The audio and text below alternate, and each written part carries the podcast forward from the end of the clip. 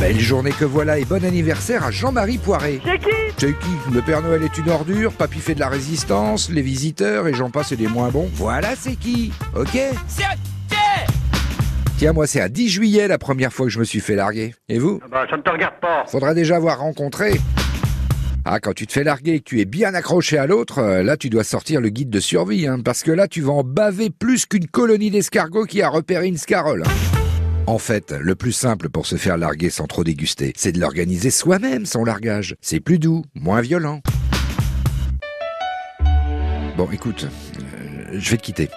Tiens, c'est dur à dire, hein. Parce que je t'aime trop, en fait. Et c'est évident, on va droit dans le mur, là. T'es trop génial, tu mérites mieux que moi. Tu vois ce que je veux te dire, là? Je ne peux pas te donner ce que tu veux, ce que tu attends. Alors vas-y, si tu veux me quitter, dis-le moi. Je préfère que tu me le dises. Bon, oh, tu m'écoutes? C'est gênant si je te quitte. Non, c'est Ah. pas gênant. Enfin, je pense pas. Là, en fait, ça gêne personne, tu t'en tapes. Tu vois, je trouve ça super lâche que tu m'aies rien dit. Parce que si tu me l'avais dit, j'aurais pas eu à me poser la question de qui des deux devait le faire. N'importe quoi. Aujourd'hui, 10 juillet 2019, ça passe vite. Hein. C'était en 1873 que Paul Verlaine et Arthur Rimbaud, qui étaient amants à l'époque, ont eu une vive altercation. Arrête Tu vas blesser mon cœur d'une langueur monotone. Paul Verlaine aura finalement légèrement blessé Arthur Rimbaud au bras. Le dicton du jour vous rappelle que si on vous reproche de ne pas faire un travail de professionnel, dites-vous bien que des amateurs ont construit l'Arche de Noé et des professionnels le Titanic.